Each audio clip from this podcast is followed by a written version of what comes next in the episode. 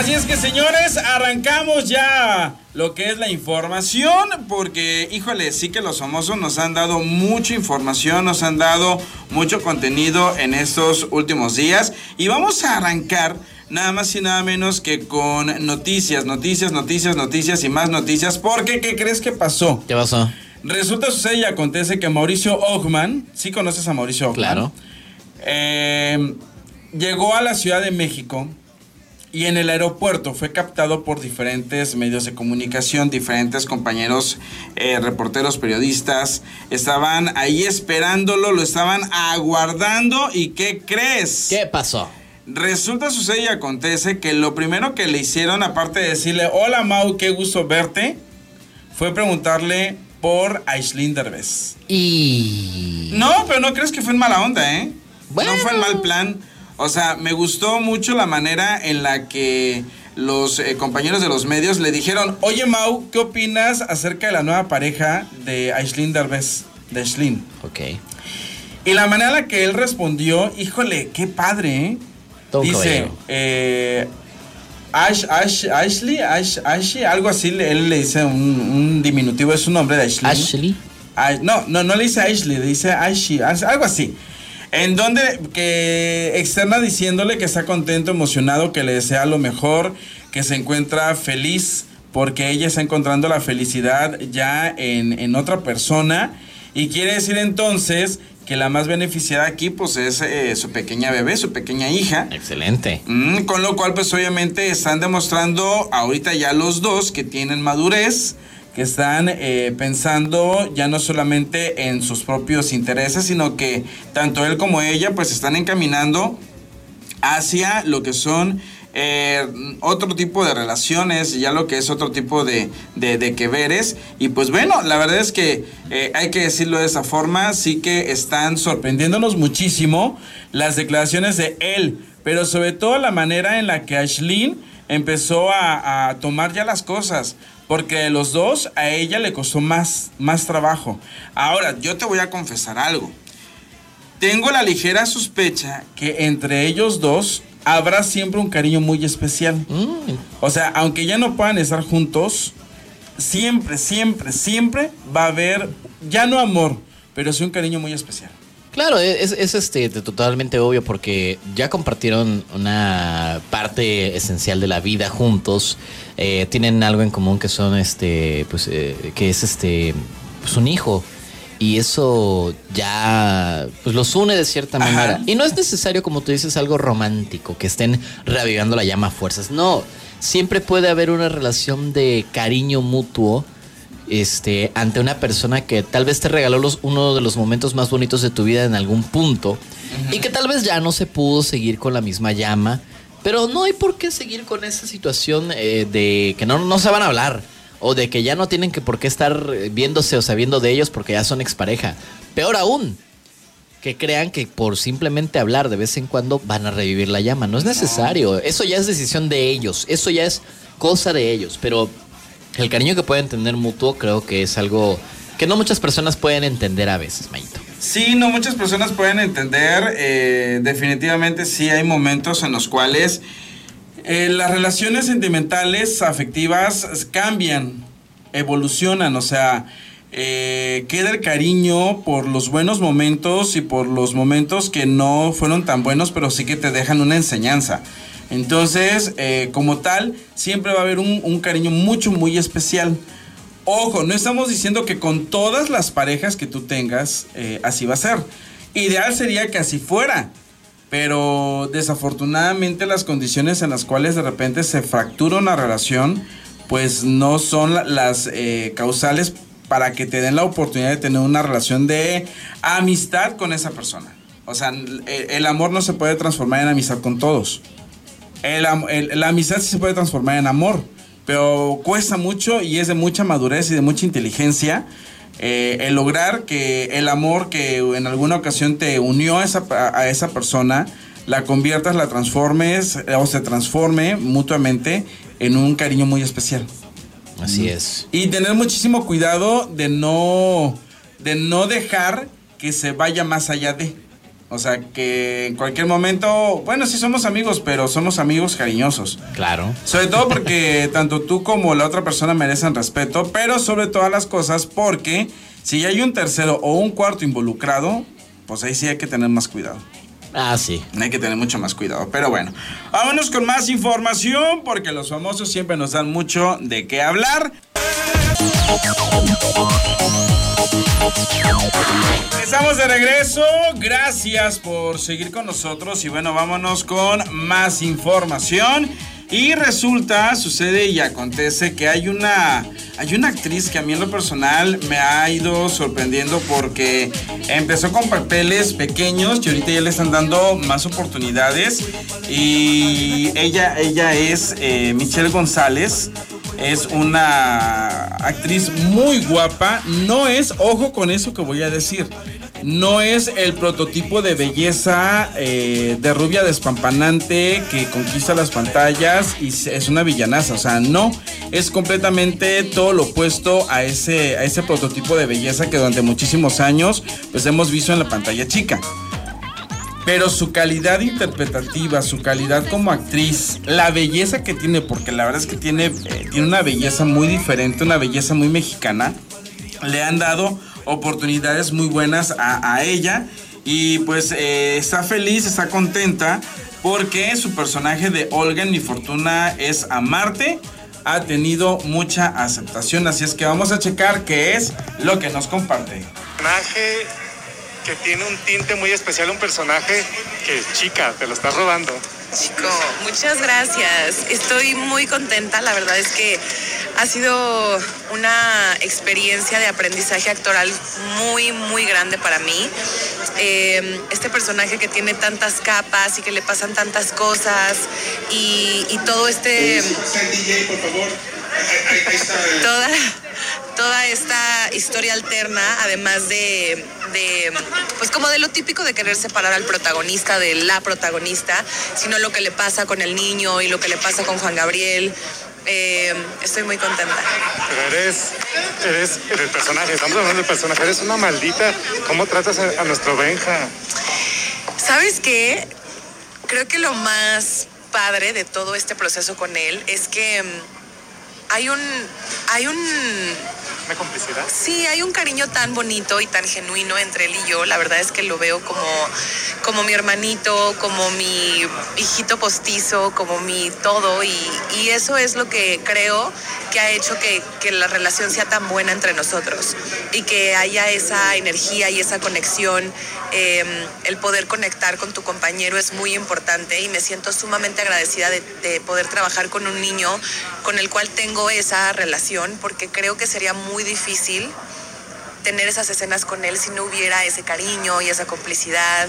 Y, um, y, además, la verdad es que para mí también me, me nutre mucho como actriz porque es, es, es, no sé, es muy fuerte. Es como que nos vemos y nos conectamos y simplemente pasan cosas. Y la verdad es que eh, los, los directores, como que siento que a los dos, bueno, me, me dan como esta libertad como de proponer y de hacer en la escena porque pues porque simplemente saben que las cosas fluyen entre nosotros.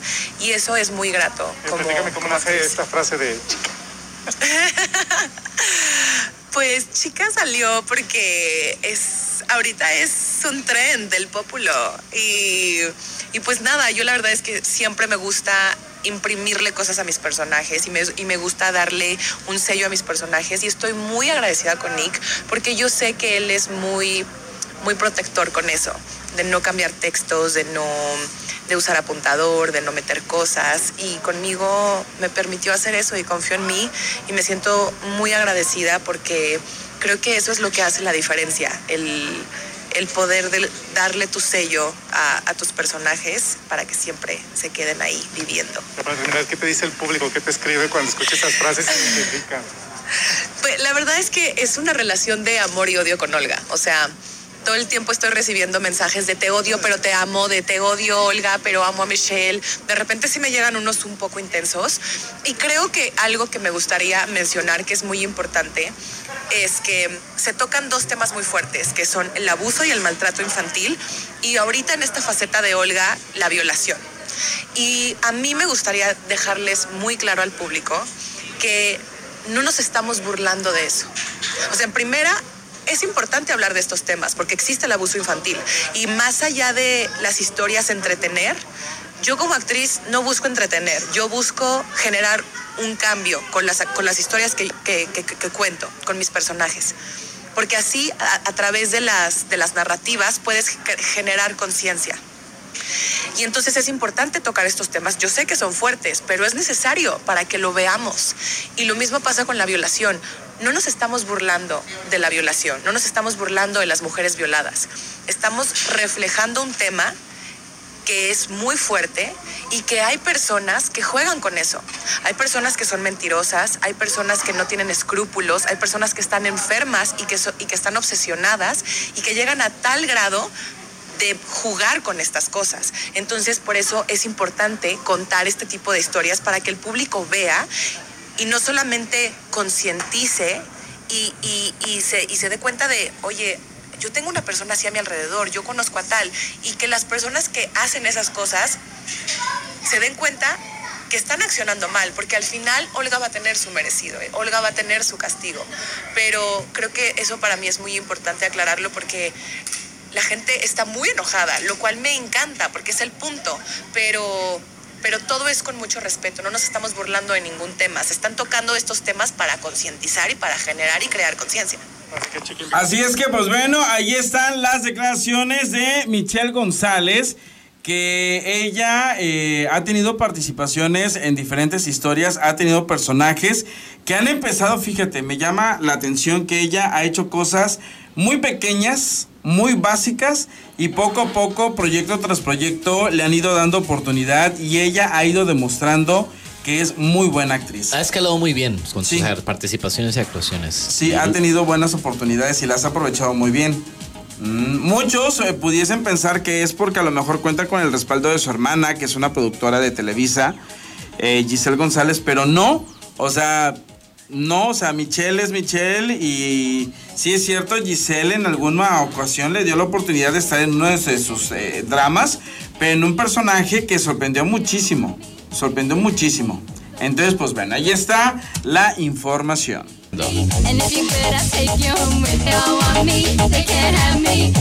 Bueno, vámonos con más información porque los famosos siempre nos dan mucho de qué hablar. Y fíjate que hay un actor, bueno, son dos hermanos, eh, Alejandro Spacer y Carlos Spacer, que los dos en su, en su onda han tenido mucho éxito. Alex Spacer eh, tal vez ha tenido más eh, proyección internacional porque, pues bueno, se ha sabido codear, mover, tiene, tiene feeling, tiene, eh, tiene, pues la verdad es que tiene mu mu muchas herramientas para poder estar en el mercado internacional. Su hermano, Carlos Spacer, yo creo que, fíjate, Carlos Spacer eh, está más casado con México. Está más casado con hacer cine, teatro, televisión aquí en nuestro país. Y es precisamente con él con quien nos vamos a ir y conocer, pues, qué es lo que va a hacer. Porque ya está terminando, está creo que a dos semanas, una semana de finalizar eh, las grabaciones de Contigo Sí.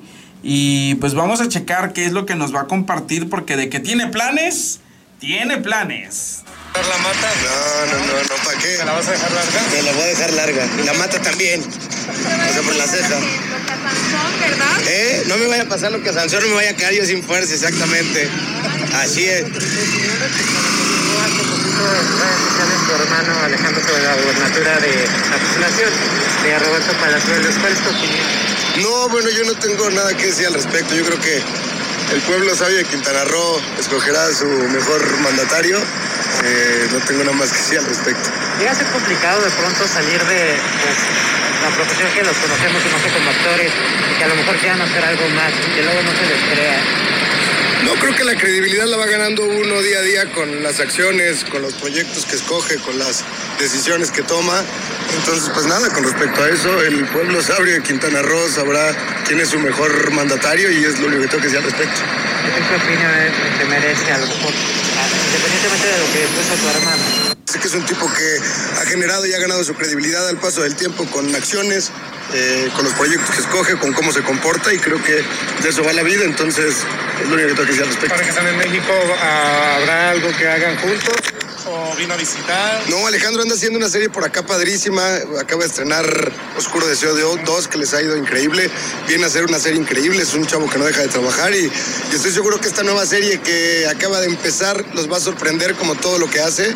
Entonces, yo muy contento de poder convivir y platicar con mi hermano día a día de todo lo que pensamos y hacemos. Pero, pues, ¿para qué generar más polémica? Que el, que el pueblo sabio de Quintana Roo escoja a sus gobernantes. Pero hace poquito el señor que Jimena Ibarra eh, publicó un Twitter en donde eh, da a conocer unas declaraciones que había dado Roberto Palazuelos que en el pasado había matado a dos personas y que cómo era posible que... Híjole, la verdad desconozco y creo que lo más inteligente que puede hacer uno cuando desconoce un tema es no opinar. La verdad no las escuché y aunque las hubiese escuchado, pues este, no estuve yo ahí, las declaraciones no fueron para conmigo, no sabría qué decir al respecto. Yo respeto mucho lo que dijo mi hermano, más allá de que mm, piense o no piense con él, creo que ya no hay que dar más hilo este, de dónde arrancar la media.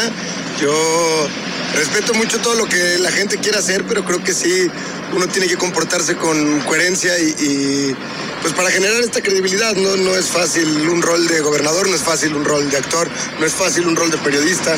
Cada quien sabe lo que tiene que hacer desde su trinchera y, y nada, nosotros preparándonos día a día para seguir siendo mejores actores, más profesionales, comprometidos con nuestro trabajo, comprometidos con el público y eso es lo que tengo que decir al respecto. ¿Tú llegarías, tú llegarías a lo mejor a buscar en algún momento si te dan o te invitan a alguna, a algún puesto político? A lo mejor alguna secretaría dentro de la ANDA, Ah, eso- justamente... Esa hemos- parte sí, esa parte sí me pudiera mover, pero porque es, es algo con lo que está uno en contacto día a día, que son las necesidades que tenemos, las vicisitudes que existen, lo roto que de pronto está el, el gremio, lo, lo expuesto que hemos estado en dimes, en diretes, es- eso sí me gustaría volver a unificar, eh, acabar con tanta denostación que ha existido, acabar con tanto enfrentamiento. Desde mi sindicato sí me gustaría, porque ahí sí tengo el conocimiento. Pero vaya, una gobernatura es algo mucho más complicado, ¿no? Es este, es seguridad, es economía, es en este caso turismo, son muchísimas cosas. Si el señor se cree preparado, pues adelante, ¿no? ¿Cuándo te veremos con Alex trabajando? Pronto, pronto. Tenemos un rato planeando ahí un proyecto, no se nos ha dado porque, pues gracias a Dios, él no para. Yo, gracias a Dios, tampoco he parado en esta pandemia, no, no he parado de trabajar, pero ojalá pronto podamos eh, materializar esto que traemos en la cabeza. Y porque yo siempre lo digo, yo disfruto muchísimo trabajar con mi hermano. Eh, yo sé que me paro en el set con mi hermano y sé que me voy a encontrar un actor y un actor estudiado, un actor preparado, un actor comprometido y eso es lo que pido yo todo el tiempo y lo que exijo todo el tiempo porque pues sí creo que en algún momento se ha subestimado lo, lo que implica y a lo que se tiene que comprometer uno al decirse o al saberse actor. Entonces yo disfruto mucho actores como mi hermano y ojalá pronto se nos haga compartir de nuevo créditos. Y el ¿Viene set. algo, ¿Te viene algo del teatro? Regreso al teatro, sí, regreso al teatro el 12 de marzo, lo cual me tiene muy contento con un proyecto que yo pensé que ya no íbamos a retomar nunca. Nos acaban de dar la noticia que regresamos al telón de asfalto. Muy contento de regresar al teatro porque pues al final del día el actor se hace en el teatro y si no eres actor, las tablas te escupen. Y gracias a Dios no me, no me han escupido, me vuelven a llamar y muy contento. puesta en escena?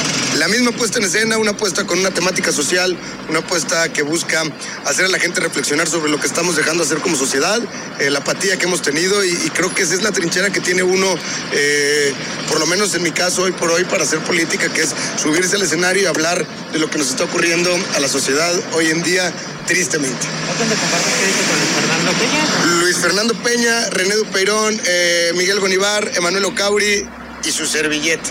Su servilleta otra vez este, haciendo secuestro, eh, muy emocionados. Tristemente, cuando, cuando nos despedíamos en la última temporada, yo decía que ojalá eh, nunca volviéramos a montar esta obra y si lo hiciéramos algún día fuera una, una comedia negra. Pero no, sigue siendo un texto atemporal, está más vigente hoy que nunca el, secuestro y esa es la obligación que tenemos, el subirnos y, y sembrar una semilla en el público para hacerlo reflexionar y quizás cambiar las conductas que tenemos día a día que pueden propiciar eh, situaciones tan oscuras como son un secuestro, oscuras como Oscuro Deseo, que qué bueno está, ya la vieron, qué guapo está ese protagonista, caray, ¿no? Ahí está, él es Carlos Spacer, que sin duda alguna siempre ha apoyado mucho lo que es la, la carrera de su hermano Alex Spacer. Fíjate que de los hermanos que tienen que ver con el ambiente artístico, Eh, Raúl y Armando Araiza se quieren mucho, se respetan mucho y siempre hablan muy bien uno del otro. Carlos y Alex Spacer también. Eh, pero lo que es Arad de la Torre con su hermano, híjole, se tiran jitomatazos y cebollazos y todo lo que se puede, ¿eh? Eh, la verdad es que yo siento que ahí les ganó más el ego a los dos. ¿Tú crees? Yo siento, siento que por ahí va, va más el, el- asunto que el ego es lo que, lo que primero pudo haber. eh, dicen, dicen que Arad es algo especial. Algo. Dicen, dicen, Ulises, el hermano de Arad, eh, se mira que es más tranquilo, pero pues quién sabe, uno nunca sabe. Yo te puedo decir de, de Carlos y de Alejandro eh, Spacer, porque en algún momento aquí eh, hemos entrevistado a Carlos Spacer y hace mucho tiempo, cuando Alex Spacer estaba más chavito, tuve la oportunidad también de entrevistarlo. Ok. Y si sigue teniendo el mismo comportamiento, sigue teniendo la misma línea, sigue siendo eh, el mismo, pues obviamente es un chavo eh, que la fama y la proyección internacional que tiene actualmente no lo ha desubicado, no lo ha movido. Últimamente no te sé decir, pero de Carlos Spacer sí. Carlos Spacer, eh, hemos tenido la oportunidad de entrevistarlo ya como cuatro o cinco veces. Mm, Y en periodos así más o menos eh, de siete meses entre una entrevista y otra, aprox. Y siempre ha sido el chavo más alivianado, más relajado y así. Los hermanos Araiza, lo que es Armando es como que un poquito más accesible para darte una entrevista que Raulito. Raulito sí es más movido, entonces de repente sus tiempos sí son como que más limitadones. Pero no se niega nunca a platicar con, con- con los medios. Eso es un hecho. Así es que pues vamos a estar esperando más reacciones, vamos a esperar más eh, información relacionada con Carlos y Alex Spacer, porque sí tengo duda de saber qué es el proyecto que traen en mente. Sí me gustaría verlos. A ellos dos estuvieron en una telenovela hace muchísimos años, cuando Alex estaba más chavito. Y creo, creo que han hecho teatro también. Así es que, pues bueno. La verdad es que los dos son chavos muy talentosos, mucho, muy talentosos, muy talentosos. Le han echado muchísimas ganas. Y pues bueno, eh, cada uno tiene su lugar en el ambiente, lo mismo que Raúl y Armando Araiza. Yo creo que por ahí está la cosa con Arad y Ulises de la Torre. Creo, creo yo. Pero bueno, vámonos con más información porque los famosos siempre nos dan mucho de qué hablar. Y bueno, déjame comentarte rápidamente que hay un señor que se llama William Levy. No sé si lo conozcas o te suena el nombre. No, no lo ubico. No, no lo ubicas. No, no, no, disculpa, no. No, para nada. Ni idea, no, no, no me suena. Ok, pues bueno, dicen que eh, hay una actriz española que supuestamente, supuestamente es la manzana de la discordia y fue quien se metió muchísimo hasta casi, casi orillar, no obligar, orillar a William Levy a separarse ya por completo de Elizabeth. Eh, su, su pareja sentimental todavía porque no están eh, divorciados. Entonces, pues bueno, Elizabeth Gutiérrez y William Levy dicen que decidieron ponerle punto final a su relación por una actriz española. Ok. Mm, por una actriz española, de la cual poco a poco se ha empezado a dar a conocer, que es Alicia Sáenz, con quien eh, William protagonizó la película En brazos de un asesino allá en el 2009. Dicen que ellos dos sostienen una relación eh, sentimental desde, pues ya tiene algún ratito, algún tiempecillo. Y bueno, algunos medios sostienen que William la habría invitado a mudarse a Miami para que pudieran estar más cerca y pues obviamente poder estar eh, pues teniendo su romance. Y aunque en un principio pues todo era de una manera clandestina, pues al parecer eh, William Levy terminó por decidirse eh, por, por ella y, deci- y decirle adiós a su, a su esposa y a sus hijos. Entonces pues es la, la noticia que en esos momentos está dándole la vuelta a todos los medios informativos porque pues sí está... Las dos son muy guapas, las dos son muy guapas. Yo la verdad es que no le echaría la culpa a, a la actriz española. No. Ok. Porque no es la primera ocasión que William comete infidelidad. Mm, Ya eh, había tenido varias relaciones extramaritales. Unos cuantos roces Sí. por ahí. Ya, ya, ya. Y lo más sonado había sido con Jacqueline Bracamontes, que sí tuvieron una relación sentimental eh, bastante estrecha, con una extraína de belleza también eh, mexicana, Miss Universo. Sí, sí, sí, sí. También cuando anduvo protagonizando con él una, tele- una telenovela. Así es. Entonces, teniendo esos antecedentes, ya faltaba algo que detonara y que decidiese Elizabeth eh, ayudarla, pues a decirle adiós a William Levy y que William Levy también se dijesen adiós. Fíjate. Era lo cuando- más sano para ambos. Sí, ya cuando la relación está desgastada, siento yo que es lo más sano. Sí, de, de entrada, desafortunadamente William Levy tiene mucha responsabilidad respecto a lo ocurrido, Sí. como ya mencionaste. Y para su esposa o ex esposa, creo Todavía que- no es su ex. Bueno, pero Están separados. en el proceso van. Sí. bueno, este, pero para su esposa con la que ahorita están separados, distanciados, también era ya necesario que ella se percatara de que debía darle una de dos, un hasta aquí o un punto y aparte. Y este, pues de- desafortunadamente esperó hasta que la situación se volviera más, más y más escandalosa. Así que sí, para ambos es lo más sano, para William, para que ya deje de estar, este, pues vaya haciendo esos desfigures con respecto a su matrimonio. Ah, ok. Y para ella, pues para ya alejarse de una relación que en la que ella ya no es la prioridad. De- porque desafortunadamente, aunque no lo no se vea de esta forma, ya no es ella la prioridad en la relación. Porque no está respetando lo que en algún momento tuvieron ambos. William Levy no lo está respetando. Así que pues bueno, creo que la mejor opción sí, sí es la separación ya. Vámonos con más información. Gracias por continuar con eh, nosotros. Y pues bueno, a la hora que nos estés escuchando, mil gracias, ocho mil, diez mil, veinte mil. Porque siempre estás al pendiente de nosotros. Y fíjate que, ¿sabes quiénes se le están pasando de super mega lujo?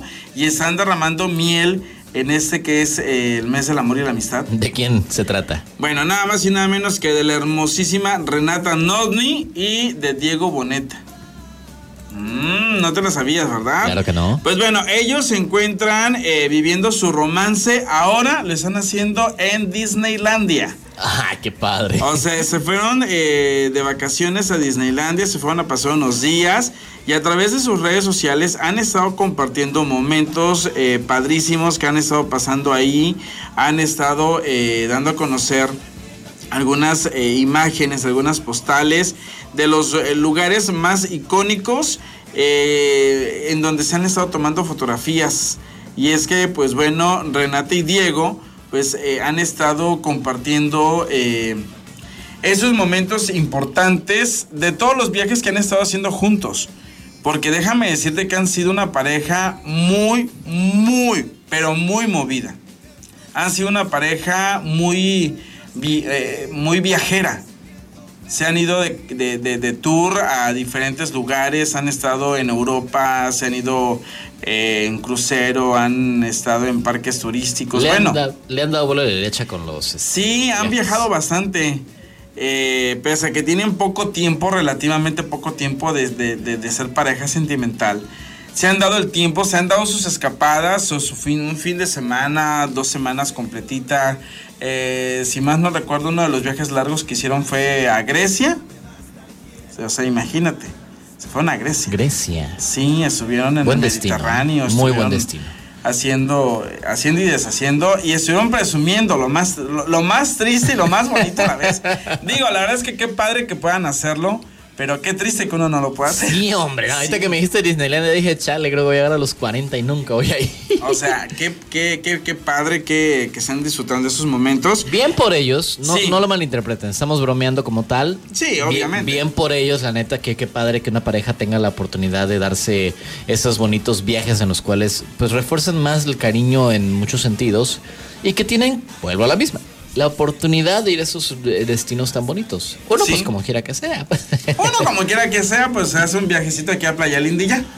Ajá, Aquí. mínimo, mínimo. Aquí la chico. A mínimo, o sea, sí. Sí. podemos ir y venir el mismo El, el mismo día. día. Y en taxi problema. todavía. Sí.